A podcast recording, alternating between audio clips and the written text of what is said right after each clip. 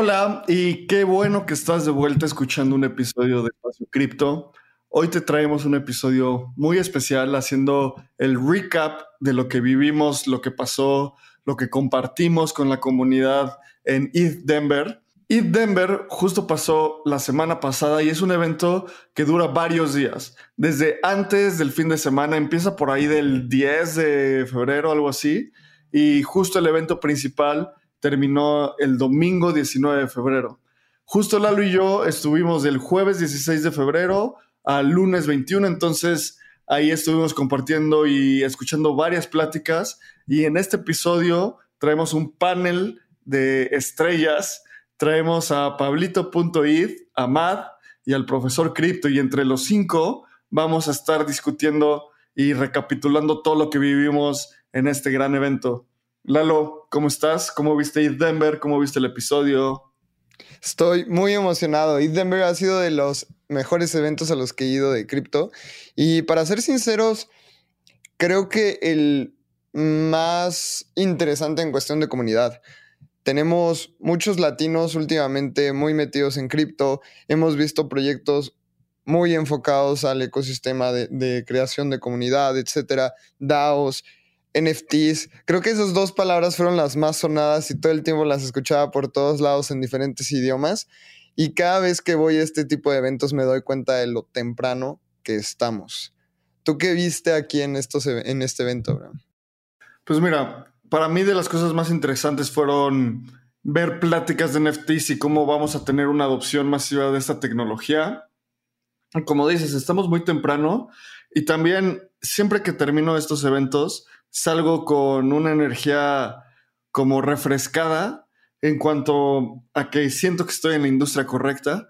Y después de todo, vemos muchas pláticas, somos muy bullish, creemos mucho en esta tecnología y como siempre decimos, siempre hay que tener una capa de cuestionamiento y una capa de criterio muy sólida, muy, muy, muy, muy sólida en esta industria. Justo, seguro te tocó hablar con gente pues que chileaba cosas random así, nada más porque sí. Entonces tenemos que tener siempre una capa para cuestionar y decir, oye, sí es tan bueno esto, ¿cómo puede fallar? Porque así es de la única forma en la cual podemos construir un mejor sistema y una tecnología aún más blindada. Y eso es uno de los objetivos que nosotros tenemos por ustedes, pasarles toda esta información desde un punto de vista objetivo, crítico y entretenido. Entonces creo que este episodio va a ser perfecto para eso. Platicar con Mad y Pablito también es, es un deleite. Justo, creo que tú, conoces a Pablito, yo no lo conocía, lo conocí aquí en East Denver y tipazo. Fue increíble con Matt, pues ya habíamos grabado un par de episodios, pero es la primera vez que nos conocimos en persona. Entonces, disfruté muchísimo ir a Denver y a este episodio. Sí, la verdad es que creo que a ver, esto, este tipo de panel es algo nuevo que hacemos en, Espacio Cripto, pero es un formato diferente en el que podemos escuchar perspectivas de otras personas, perspectivas de amigos que realmente quieren que la comunidad en español se vea, eh, que tenga un plus y, que pueda entender las cosas como son. Justo como, como decía Matt, no creas que te estás perdiendo de toda la diversión porque mucha diversión pasa en Internet. Estamos todavía muy temprano, como decía Pablito varias cosas muy, muy interesantes por el profesor Crypto. Y la verdad es que es, esta experiencia de convivir con tanto latino no la había vivido. Y tenemos el plus de poder estar en dos comunidades. En la comunidad hispanohablante y en la comunidad eh, anglosajona. Y esto es un plus que la gente no ve, pero tenemos información, de dos perspectivas diferentes y esto nos puede tener una ventaja competitiva ante otro tipo de personas. Así que yo estoy muy, muy bullish en la comunidad hispana después de este evento.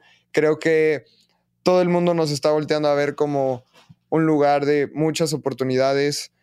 Argentina, Venezuela, Colombia, México están muy, muy adelantadas a la tecnología y le entendemos muy bien. Así que si vas a escuchar este episodio, probablemente sea uno de los más bullish que escuches de Espacio Cripto, pero me regreso a lo que decía Abraham, verifica los datos. Y antes de empezar, queremos pedirte un favor. Ve a Spotify y danos cinco estrellas también en, en Apple Podcast. Pon tu rating. Nos ayuda muchísimo a subir eh, en, en los charts para que la gente más nos escuche, para llegar a más personas, para que la comunidad de latinos crezca. Y también síguenos en redes sociales. Nos puedes encontrar como arroba espaciocripto.eth en Instagram y en Twitter. Abraham lo puedes encontrar como AbrahamCR y a mí como arroba lalocrypto.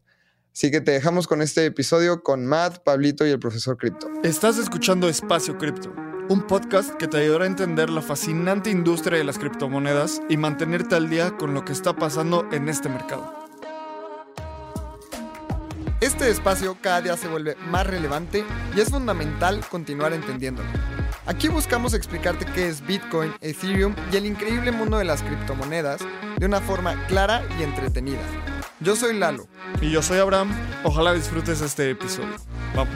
Venga.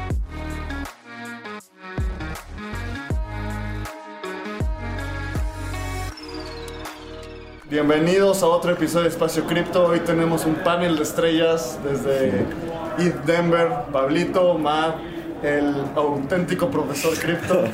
Entonces, Lalo, ¿cómo están? ¿Cómo están? Muy, muy bien, güey. La, la verdad es que ya ronco. Este, estos días han sido de no parar. Han sido cuatro días de puro gritadero, de mucha fiesta, de mucha comunidad, de muchas conferencias. Ha estado buenísimo. Profe, ¿tú qué has visto?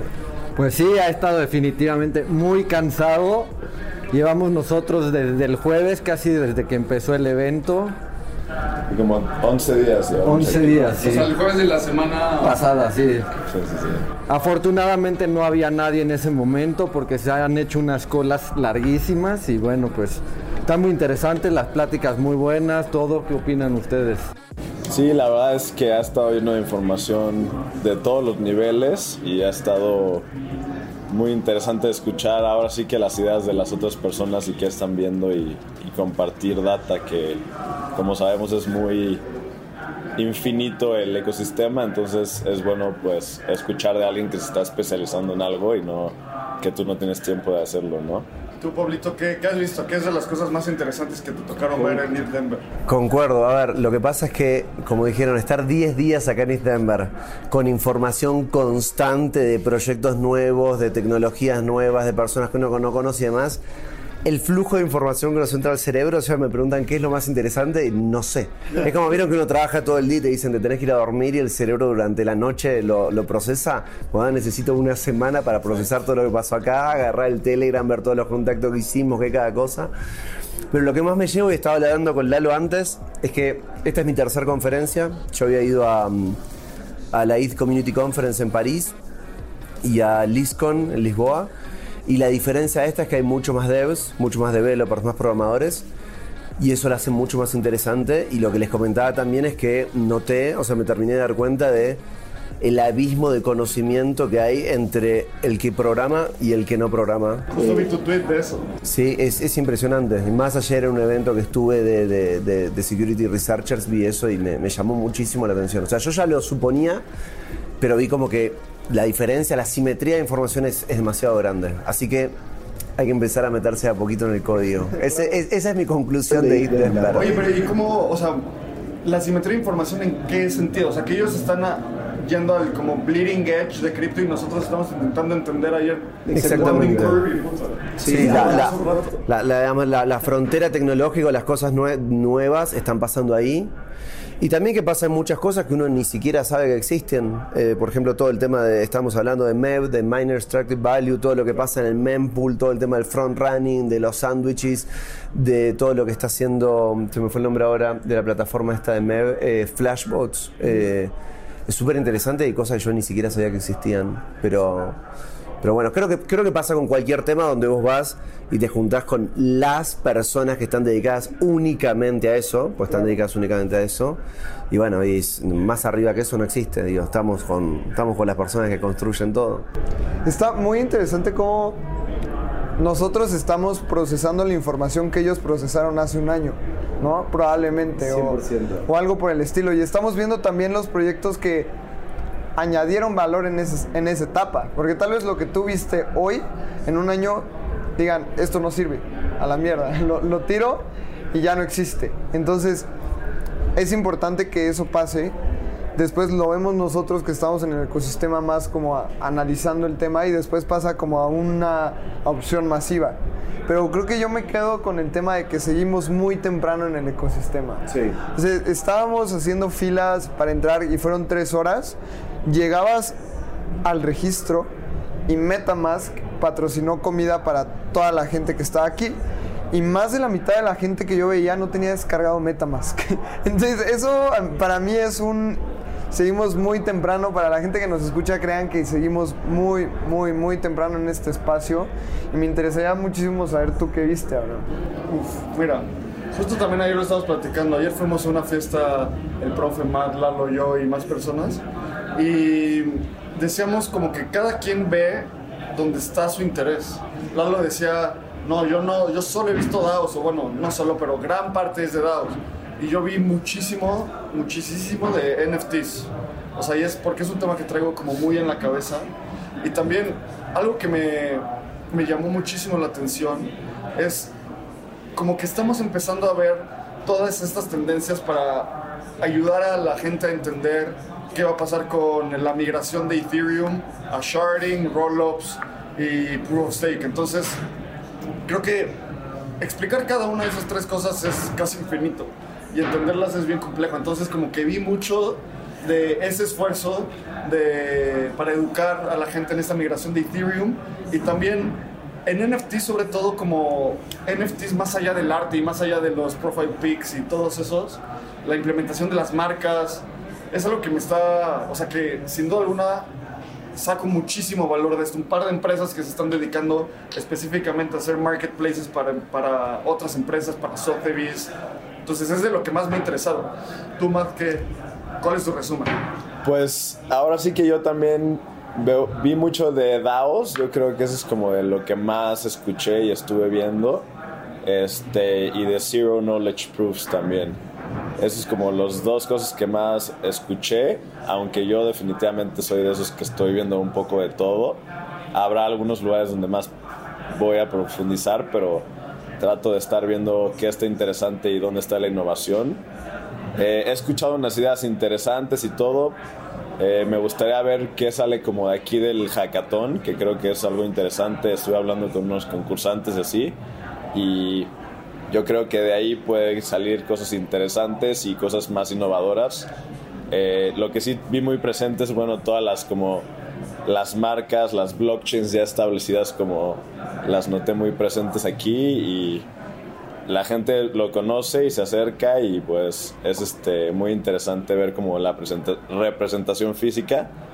También lo que también me recuerda es como es muy interesante que Bitcoin no tiene nada de esto, ¿no? Porque no es una compañía. Entonces definitivamente sí eso me recuerda que es un jugador totalmente en otro campo. Es otro, completamente diferente. Justo, o sea, aquí había booths de... Algorand tenía todo un escenario. Harmony también, o sea, como todos los... Harmony está fuertísimo. Sí, creo que Hasta Deadmau5 trajeron. No- nos vemos, nos estamos dando cuenta los frutos del Bull Run, ¿no? Que, que estamos viendo ya Harmony está durísimo. Algorand tiene su propio edificio. O sea, tenía su propio edificio en donde eran puras pláticas de Algorand. Near tenía su propio lugar de eventos que le decían el, el anti anti ETH place.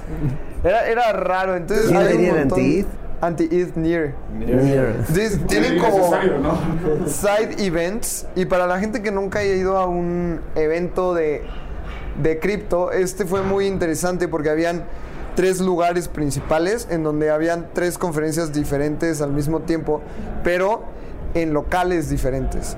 Y después marcas contratan restaurantes, contratan venues específicos para las suyas y creo que en Denver se vio mucho mucho novato, que eso es muy muy bueno porque suma a gente, pero creo que también mucha galería de arte. No sé si lo notaron con Super Rare, también está duro. Entonces, en temas de NFTs, ¿qué ha sido lo que más les ha gustado? ¿Qué artista? Yo, yo vi uno que se llama Android Jones, que tiene una exposición impresionante ahí. Está bueno, pero no sé ustedes qué han visto. Yo lo que vi más interesante de NFTs es, eh, ahora no me acuerdo el nombre, un yankee que tiene implantado un chip en eh, RFID dentro de, la, dentro de la mano. Y vos vas y lees el chip ese con tu teléfono y te abre un. te, te mintea un NFT único en mainnet, en Ethereum, y él paga el gas. Y es un NFT de haberlo conocido a él en persona, pero tiene implantado en la mano. O sea, se abrió la mano y se metió un chip. Se metió un chip. Ahora lo quiero, ahora lo quiero hacer yo también. Eh, eh, exactamente. Plip. Eh, sí, me parece impresionante. Eso, eso fue de lo que más me llamó la atención de NFTs. Yo no estoy tan metido en NFTs, pero sí lo que vi es como. eh, ahora estoy tratando de pensar un ejemplo, pero como. eh, otros ejemplos de para qué usar los NFTs. Por ejemplo, uno gracioso, los de Pizza DAO. Eh, hay una DAO que se llama Pizza DAO que venden NFTs y el, la el dinero que se junta de esos NFTs lo usan para comprar pizza en distintas ciudades del mundo y repartirla gratis. Entonces por ahí estábamos caminando a la noche por acá en Denver un día a la una de la mañana y aparecieron unas tortugas ninjas, disfrazados de tortugas ninjas, re- regalando pizza en la calle y gritando pizza DAO. Y obviamente y comimos pizza a la una de la mañana regalada por la DAO. Impresionante. Es esas cosas que solo pasan acá en cripto. A a mí me encanta cómo cripto, justo en, un- en varios de los frameworks que hago cuando hago como desarrollo de negocios o algo así, es que cripto tiene tantas cosas tan random Sí. que es imposible como anticiparlas. El ejemplo como de el fork de Sushi y Uni, que se llama Sushi es completamente random, o sea, y tiene un una esencia y está divertido. Y luego pasan ese tipo de cosas que muchos son experimentos que probablemente van a fracasar, pero va a haber alguno que es completamente random que va a ser muy, muy interesante y muy positivo. Algo que también me encantaría saber su opinión es qué plática vieron, con qué plática se llevan. O sea, si después del evento tienes que decirle a la gente, échate esta conferencia que está en YouTube, ¿cuál, cuál dirían? Yo me quedo con una muy, muy rara que fue la industria de la moda en los NFTs. ¿Por qué? Porque ya están haciendo, eh, va a haber una semana de fashion a finales de marzo en Decentraland y hay muchos artistas que ya están, siento, siento que la moda va para allá, ya no va a ser tan importante que tacones o qué abrigo traigas en la vida real, sino cómo es tu, Tu persona, tu avatar en el metaverso, porque va a ser en donde vas a hacer negocios, va a ser en donde vas a tomar educación, etcétera. Entonces eso se me hizo muy, muy loco. ¿Tú qué diste, profe? Pues a mí también me, gustaron mucho las pláticas, pero ¿cuál creo que me llevo? Yo creo que me llevo... Híjole, es que to- muchas estuvieron muy buenas. Me llevo sobre todo las que los developers o así invitaban a cómo hacer su trabajo de forma fácil para integrar la página. Por ejemplo, Uniswap. Uniswap los primeros días sacó como un... Pues, ¿Cómo dirías? Este, un Un widget. un widget, exactamente un widget para que lo puedas poner en tu página de internet, por ejemplo, y puedas tú hacer los swap desde tu página usando Uniswap.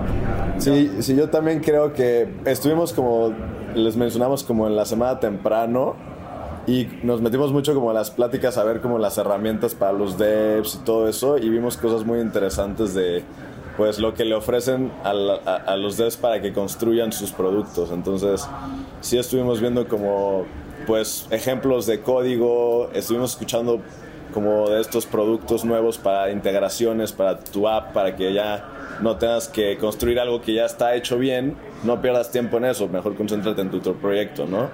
Y sí hay como varios building blocks que cada vez mejoran y hacen que pues los devs se puedan sumar más y eso es algo también que me interesa mucho específicamente es pues que haya cada vez más este pues herramientas para que los devs requieran menos esfuerzo o hasta herramientas como de no código para que las personas puedan construir así ciertas cosas basadas en eh, pues en código y herramientas ya construidas previamente. Claro, Y- es el Composable Money Legos, a final de cuentas. Sí, Ah, sí, sí. sí, pero lo de las herramientas no code, definitivamente, de no code o low code, definitivamente va. De hecho, vi una hace un ratito esta Dexible, muy buena, que está relacionada con eso. Yo lo que vi más interesante en una charla, no me acuerdo quién la dio, fue una de Zero Knowledge. Que eso me parece que definitivamente Explícanos qué es.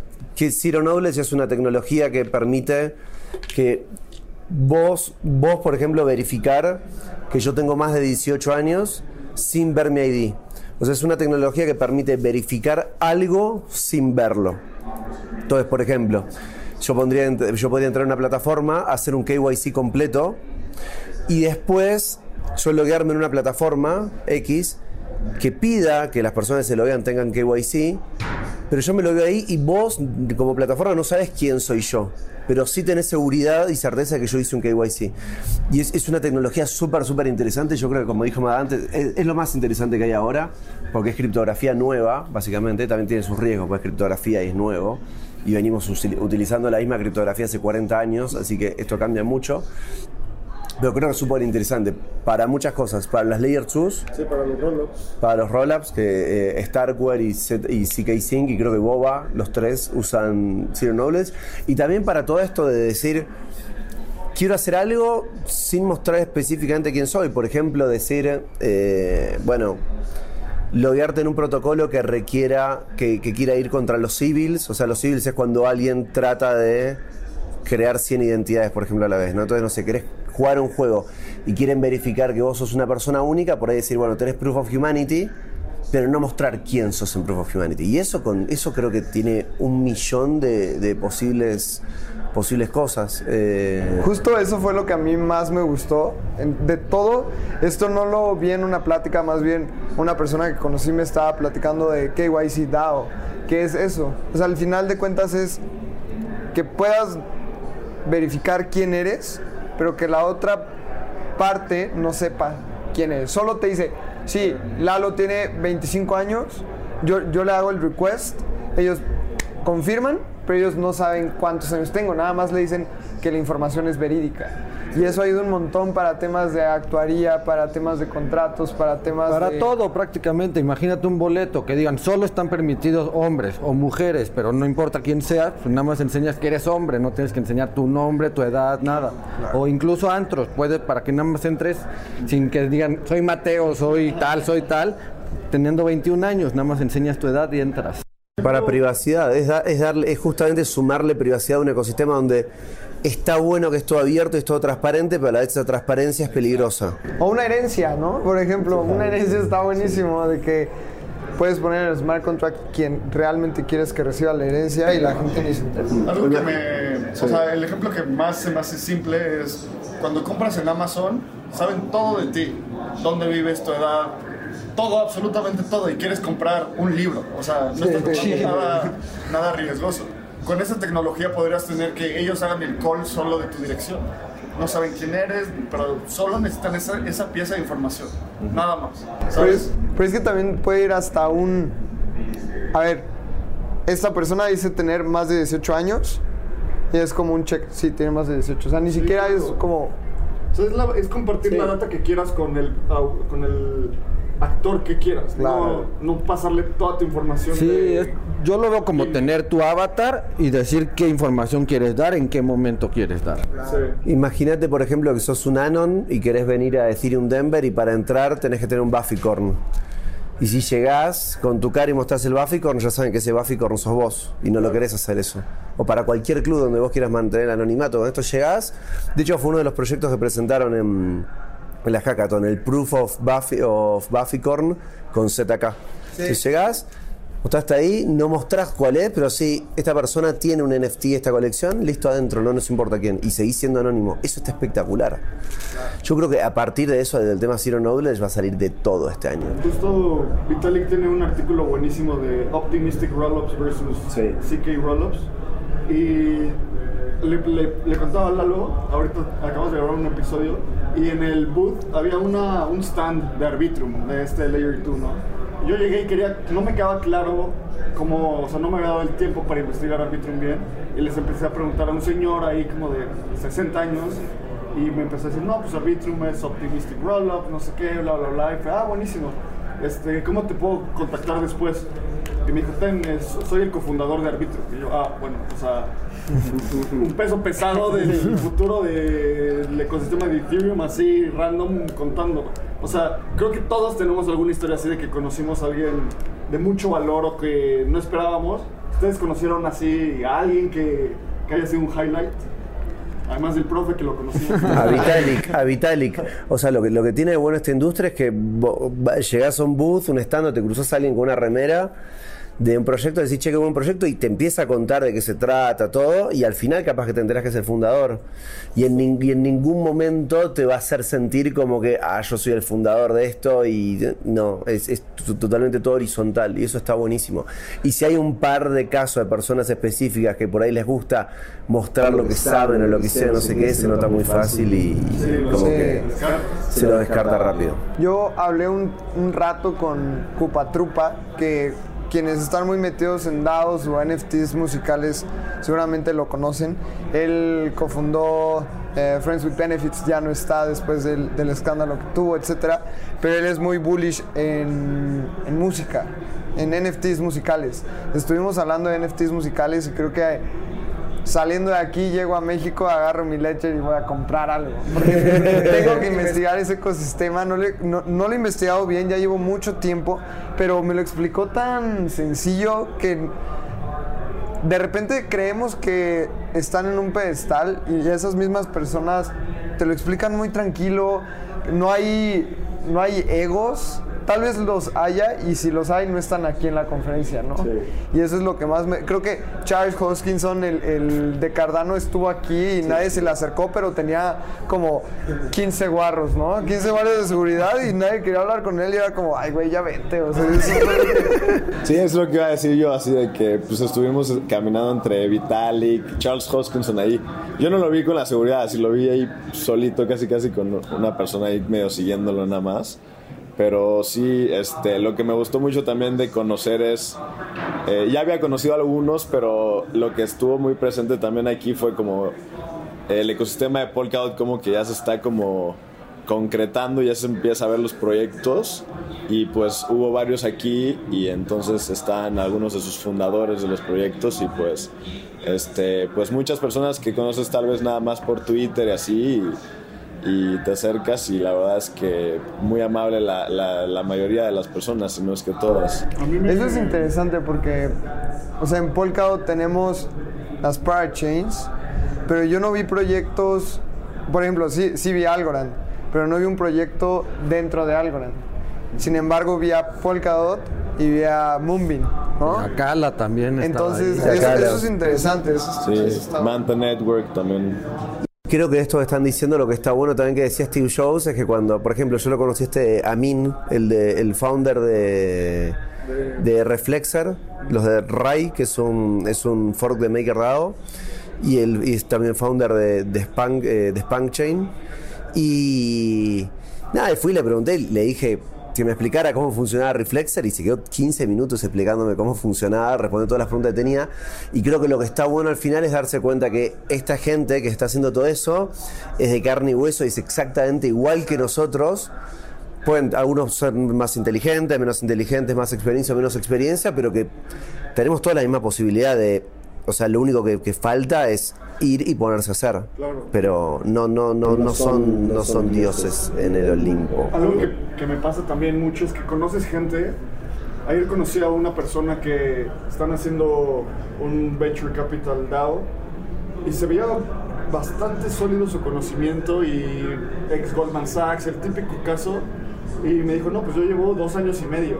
Y es como, pues sí, o, o sea, en dos años y medio puedes obtener muchísimo conocimiento para, para ejecutar un proyecto de valor.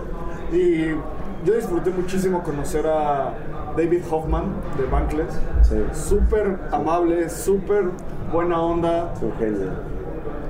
Tiene una energía de, o sea, estás hablando con él y está como todo el tiempo viendo a diferentes lugares. Siento que como que es bastante ansioso, pero me dedicó el tiempo y me dijo, oye, felicidades por Espacio Cripto, qué bueno, hablemos después, no sé qué. O sea, las puertas 100% abiertas y es algo que me llevó mucho esta comunidad. La comunidad de Ethereum no por nada son unicornios y, camisas de colores, sino es eso, eso es parte de la cultura de integración que hay.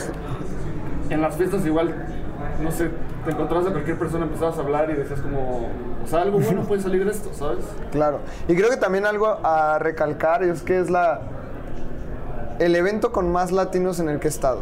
No sé si lo notaron. Y, más diversidad en general, ¿no? Sí, más diversidad, sí. Y más latinos, sí, sí, sí, es el evento con más latinos. Y somos. Latinos debe haber unos 100 o más, más, más. Si somos Sí. si 30 hay nada ent- más en entre el 8 grupo. y 15 mil personas en el evento, yo Yo, creo que un argenti- argentinos conté como 20% pueden 60. ser las Así que. Yo la verdad, pues, de lo que hemos visto de que, por ejemplo, en París, que estaba igual Tom cuando estaba Pablo, este, en Lisboa, sí, yo, sí hay muchas personas latinas, algunas personas tal vez son de, de descendencia latina que viven en Estados Unidos, pero hay mucha gente que sí está y tal vez no es gente que tampoco está también de- atrás de operaciones, tal vez es no- son personas no tan públicas, etcétera. Pero sí, definitivamente hay muchas personas latinas involucradas, yo creo, y, y cada vez más, obviamente. Oye, Mati, ¿qué es lo más loco que, que te tocó? Así como, como Pablo, que a la una de la mañana unas tortugas ninja empezaron a gritar free pizza.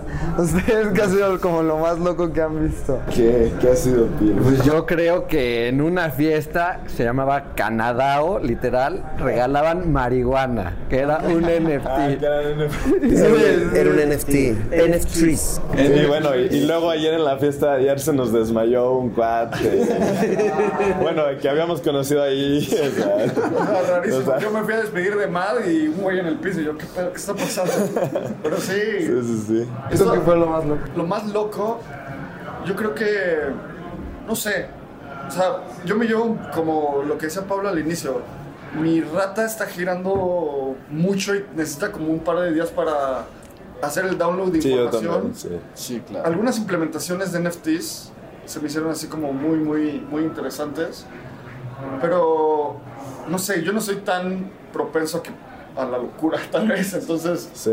A mí me tocó, aquí en Denver hay, hay un museo que se llama Meow Wolf, que está muy, muy loco. O sea, en general, se, se supone que es qué pasa en el mundo 4000 años después. Entonces es muy futurista, este, hay un mundo de basura, hay un mundo de nuevas tecnologías, etc. Y era un evento privado, era con Pleasure DAO. Pleasure DAO es la DAO que... compró el de Wu-Tang Clan, ¿no? compró el disco de Wu-Tang Clan, que nada más hay, es uno de uno y están viendo cómo lo reparten y también compraron el Dogecoin, el meme de Dogecoin, la foto Ah, y el, original. y el de y el de Assange, no, el de Assange no, el otro.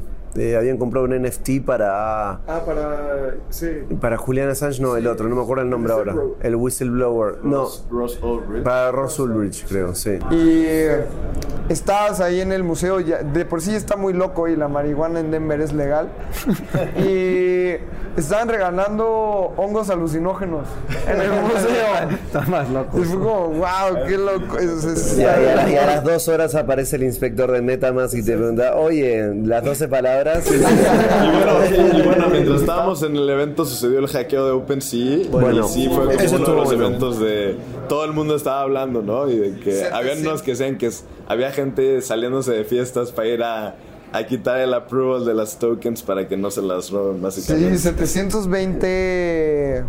set- eh, 7200 Ethers robados hasta el O momento. sea, pasó mientras el CTO de OpenSea estaba dando una charla en el escenario.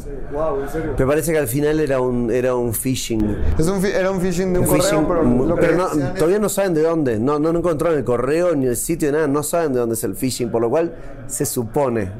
Yo, por las dudas desapruebo todo. No, yo por eso, no, o sea, siempre con tu private, con Sí, tu hardware tener wallet, muchas wa- wallets diferentes también. Yo creé una nueva para este riesgo. evento. Uh, también eso, yo creo que este es el evento que más he tenido que sacar mi wallet, ¿no? Para POAPs y Ta- cosas. para comida, Metamask patrocinó toda la comida, tenías que poner un código en donde era en Arbitrum y te dan unos Arbitrums para el gas y todo. ¿Ustedes para qué han usado su Metamask? Uy, comida.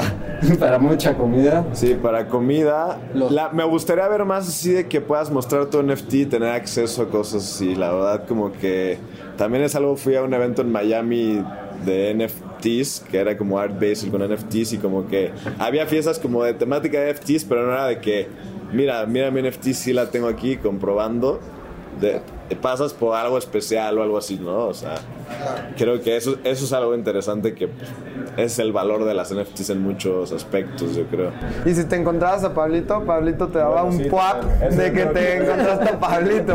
Eso, eh, ahí, ahí me pasó algo muy divertido que fue, bueno, para los que no saben, POAP es el Proof of Attendance Protocol, que es un NFT único de haber estado en algún evento, ¿sí? O en, al- en algo. Nosotros podemos hacer un pop ahora de nosotros, nosotros cinco acá. Exactamente, un badge de un evento puntual en un lugar, en un momento, que puede ser virtual o real. Y lo que armaron los que propusieron los de Pop el mes pasado es que cada uno empezara a hacer los badges de te encontraste con Pablito en East Denver, entonces cuando yo conocí a alguien le daba mi, mi pop. ¿Y qué pasó? Yo tenía códigos únicos, o sea, cada cartoncito que yo tenía tenía un código único, se lo daba a alguien, lo leía y ya está. Y le mintía al NFT en, la red XDAI. Ahora, como se me acabaron los cartoncitos, generé en, en, en POAP tiene una opción que es generar un website, que es una URL, ¿sí? que es única, que es poap.website barra un código. ¿sí? Entonces yo con ese código generé un QR y cuando conocí a alguien, como ya no tenía casi cartoncitos, le mostraba el QR, leían la URL y le mintía al NFT. Pero esa URL es única. Si alguien se la guarda, puede empezar a generar muchos. Bueno, un día en el evento conocí a tres personas, le, le- le- le di mi NFT a cada una, y cuando llego al hotel me habían farmeado 200 NFTs. O sea que alguna de esas tres personas guardó el, el código, lo metió en script y con 200 adres distintas levantó todos los pop. O sea que hay gente. Que viene a farmear real, y esto lo escuché, no me acuerdo si lo dijo uno de ustedes, hay gente que viajó de distintas ciudades a farmear pops acá, a buscar pops. Y esto, eh, o sea, el que me lo hizo, hacker tremendo, en persona. Yo no los voy a creer. Está especulando un airdrop Están por cada Exacto. POAP que tengas. Están, especula- están especulando con que POP va a ser un airdrop en algún momento y que va a tener que ver con cuántos POP recibiste o cuántos POP emitiste. Pero bueno, es lo que hay que solucionar porque POP para mí es de los. POP para mí es de los tres proyectos más interesantes de todo lo que hay en cripto, más allá de todo lo que es DeFi, porque le pone toda la capa social. Y creo que ahí va a ser también clave todo el tema de, de Zero Knowledge, de decir, bueno, no sé, nosotros tenemos X pop, entonces podemos ir a tal lugar, pero por ahí quiero entrar y no mostrar cuáles son los que tengo. Creo que ahí se va a hacer algo también bastante interesante. y- y es que esto evita que. A ver, si quieres entrar a un lugar y te dan una pulsera, no es como. Ah, ahí te va mi pulsera, puedes entrar con mi pulsera 200 veces como a ti te pasó. O sea, solo única, realmente una vez se puede usar. Imagínate que el próximo East Denver digo, bueno, voy a hacer una fiesta y pueden venir todos los que tengan mi pop y cada uno puede traer a una persona más. Ya está. Y a los, y a los farmers los blacklisteo. los voy a blacklistear. No, pues quien nos encuentra en, en, en The Taoist, que va a ser 4 y 5 de marzo, que se topen con nosotros y les damos un Wow, POAP. conociste a Lalo. Conociste Además a- del pop de Davis, del evento. De verdad, claro. Obviamente. Claro. Sí. Y también bien interesante porque hab- hablamos con Skylar, que Skylar es el organizador de DevCon en Colombia. Estamos organizando ETH México, se viene de Daoist, eh, ETH Río. Entonces ya hay muchos eventos en la TAM, cosa que no pasaba. ¿Cuál es al que más ganas le traen ahorita? Pues Polkadot Decoded en junio, finales de junio. ¿Dónde es? En la Ciudad de México va a ser el evento de Polkadot, entonces va a ponerse también bastante bien, yo creo. A ver qué. Pues va a ser de los primeros eventos físicos de Polkadot y en México también. ¿Cuál es la dimensión? Tipo, ¿es el DEFCON? ¿Es un? Es que no ha sucedido nunca. ¿Y cuántas personas todavía esperan? Está como, ya está confirmado que va a ser, pero todavía no. ¿Cuándo? Tamaño. ¿Hay fecha? Sí, finales de junio. Entonces, pues Ahí ya. te vamos a ver, Pablito. Sí, luego pues va a estar interesante de ver, como dicen Ethereum eh, México. Sí. Yo estoy planeando ir a Río también, pero también hay unas en Europa. La verdad es que ya no va, no sé si va a dar tiempo para todo, pero No, hay está el de Connect en Amsterdam. Creo que puede estar bueno ese. Y sí, pues habían otros ahí. La verdad es que yo creo que ahora, pues en 2020 como que se agarró la adopción bastante fuerte y estuvimos encerrados dos años básicamente y ahora todo el mundo quiere salir a hablar y convivir y pues, este año definitivamente está atascado de eventos. Y el de- Fiestar también, la verdad. Sí, festar, convivir y celebrar la lana que se estuvo haciendo todo, Claro, toda la toda la- pandemia. la pandemia. Oigan, a ver, y ahora, estamos en, en ETH 2022, estamos de acuerdo que NFTs y DAOs fue como la fiebre. ¿Qué esperan DAO, que sea más la... que nada, pero sí. ¿Cuál, ¿Cuál creen que sea la fiebre para 2023? Para el próximo año vamos a estar aquí haciendo esta misma mesa y de qué creen que vayamos a hablar. Layer 2. definitivamente. ¿Tú crees? Yo creo que, yo creo que sí, porque es si, si todo es, si no, si no funciona todo el tema de las layer 2, el tema de, de- de la escalabilidad de Ethereum y demás, falla. Si todo eso no funciona, falla y falla y, y- y falla fuerte. O sea, es, fracasa. Si Ethereum no escala, fracasa. Yo creo que viene bien el roadmap, ¿no? Pero creo que es lo más importante que hay. Yo creo que va a ser más bien como una combinación de NFTs con DeFi. Vamos a hacer un híbrido entre NFTs y DeFi y eso va a pasar. De eso se va a Yo, que- yo creo que privacidad, yo creo que es algo que falta muchísimo. Ahora me enseñaba Pablo el gorrito de Spank Chain, que es como el. El. Friends o cómo se llama. Eh, el OnlyFans. El OnlyFans como de cripto, básicamente. Pero pues en Ethereum es tan transparente todo que yo creo que al FBI le gustaría seguir a la gente que está comprando ese tipo de cosas. Eh, y definitivamente creo que DAOs va a ser algo que va a, seguir, creciendo, más. ¿Tú qué ves? Lo estoy, lo estoy pensando y creo que yo apostaría por dos cosas. Una, como meta products o super apps en, en cripto, pero muy enfocadas en, en protocolos descentralizados. O sea, un lugar donde no, o sea, Zapper es un excelente ejemplo. Solo necesitas eso y no necesitas conectarte ni a Uniswap, ni a Aave. O sea, estas implementaciones de que lo que decían, toman estos composable money legos, los conectan y te presentan una interfaz directa. Creo que algo así empezar a ver esas implementaciones de DeFi 2.0 con NFTs, con DAOs, un super app de cripto creo que va a ser algo muy que va a tener mucha tendencia. Y otra cosa que creo que va a ser muy muy muy muy fuerte es algo más allá de de lo tecnológico la dimensión social de inclusión en cripto. Creo que todavía nos falta mucho de eso o sea de el- el- la última conferencia de cripto que había ido, que era Miami, donde por primera vez en mi vida vi una fila de 20 minutos para el baño de hombres y para el baño de mujeres no había nadie.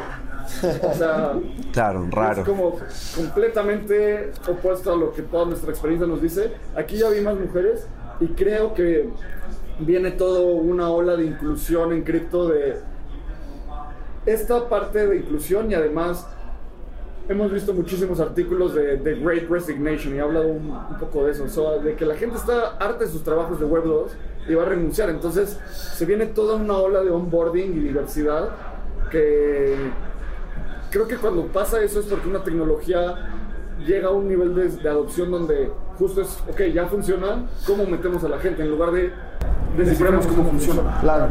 Yo veo dos cosas y creo que en, en una estoy muy de acuerdo contigo, pero una va a ser layer ones diferentes a Ethereum.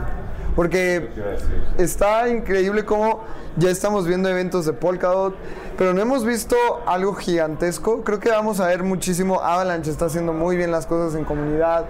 Near creo que ahí está empezando a querer hacerlo bien. Harmony nos impresionó, creo que a todos, está por todos lados.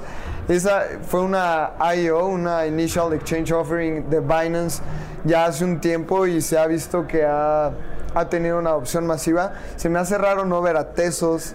Se- Tesos tiene, tiene un 33% de transacciones que tiene Ethereum, así que no es nada malo.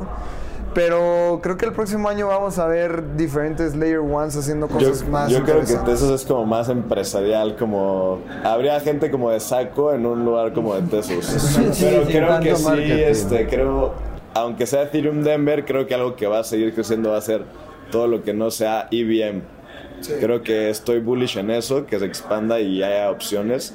Y bueno, este, hay mucho de Rust y así. Obviamente Near tiene pues Aurora, que es para hacer deployment en EVM, pero todo lo que es Rust, no sé si Algorand también sea Rust, pero este, Creo que pues sí.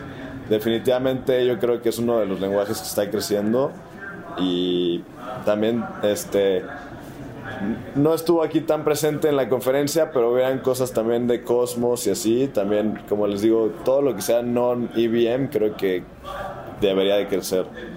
Sí, está interesante. También una conclusión que yo me llevo y también después de hablar con Skylar, que luego van a escuchar ese episodio en un par de, de semanas, este, los próximos dos años van a ser los años de LATAM para cripto.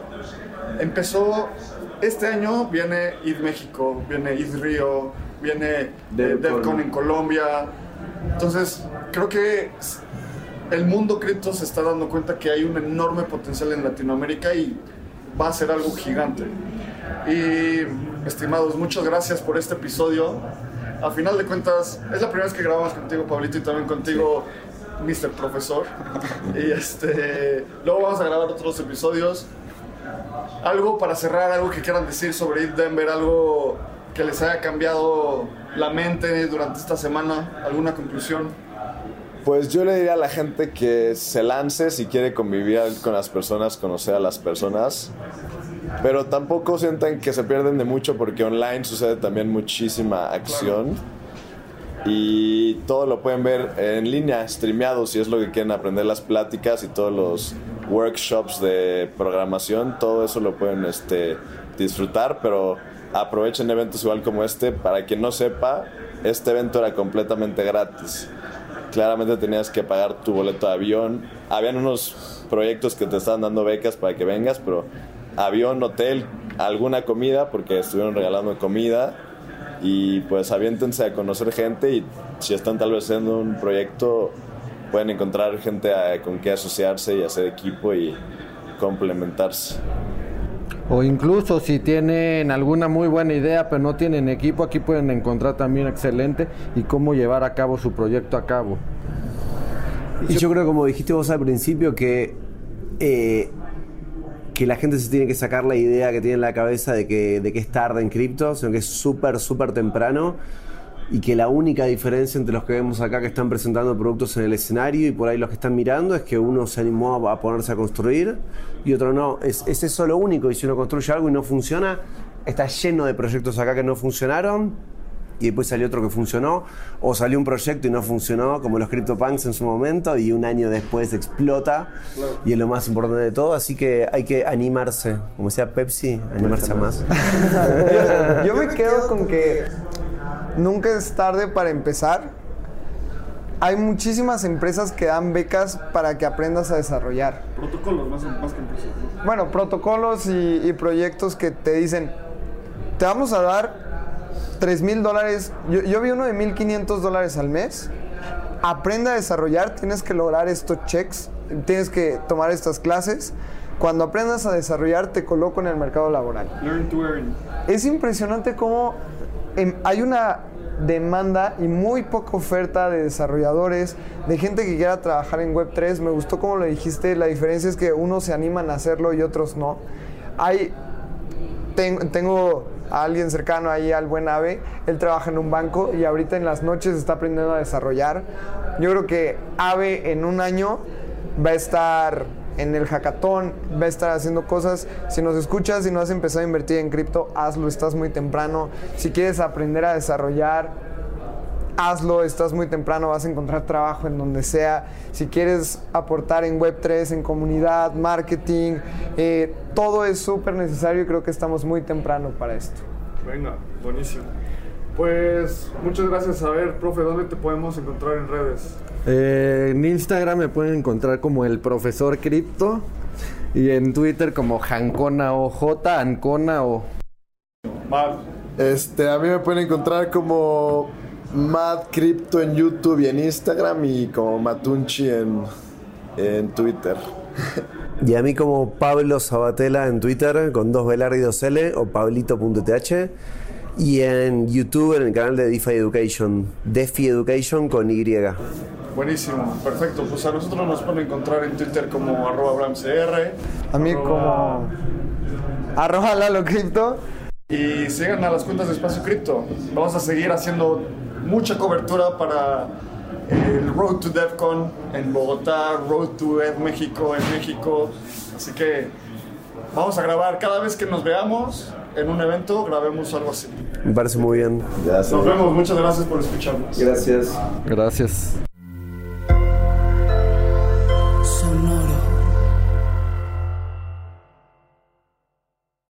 Guion de Mundo Futuro lo escribió una inteligencia artificial.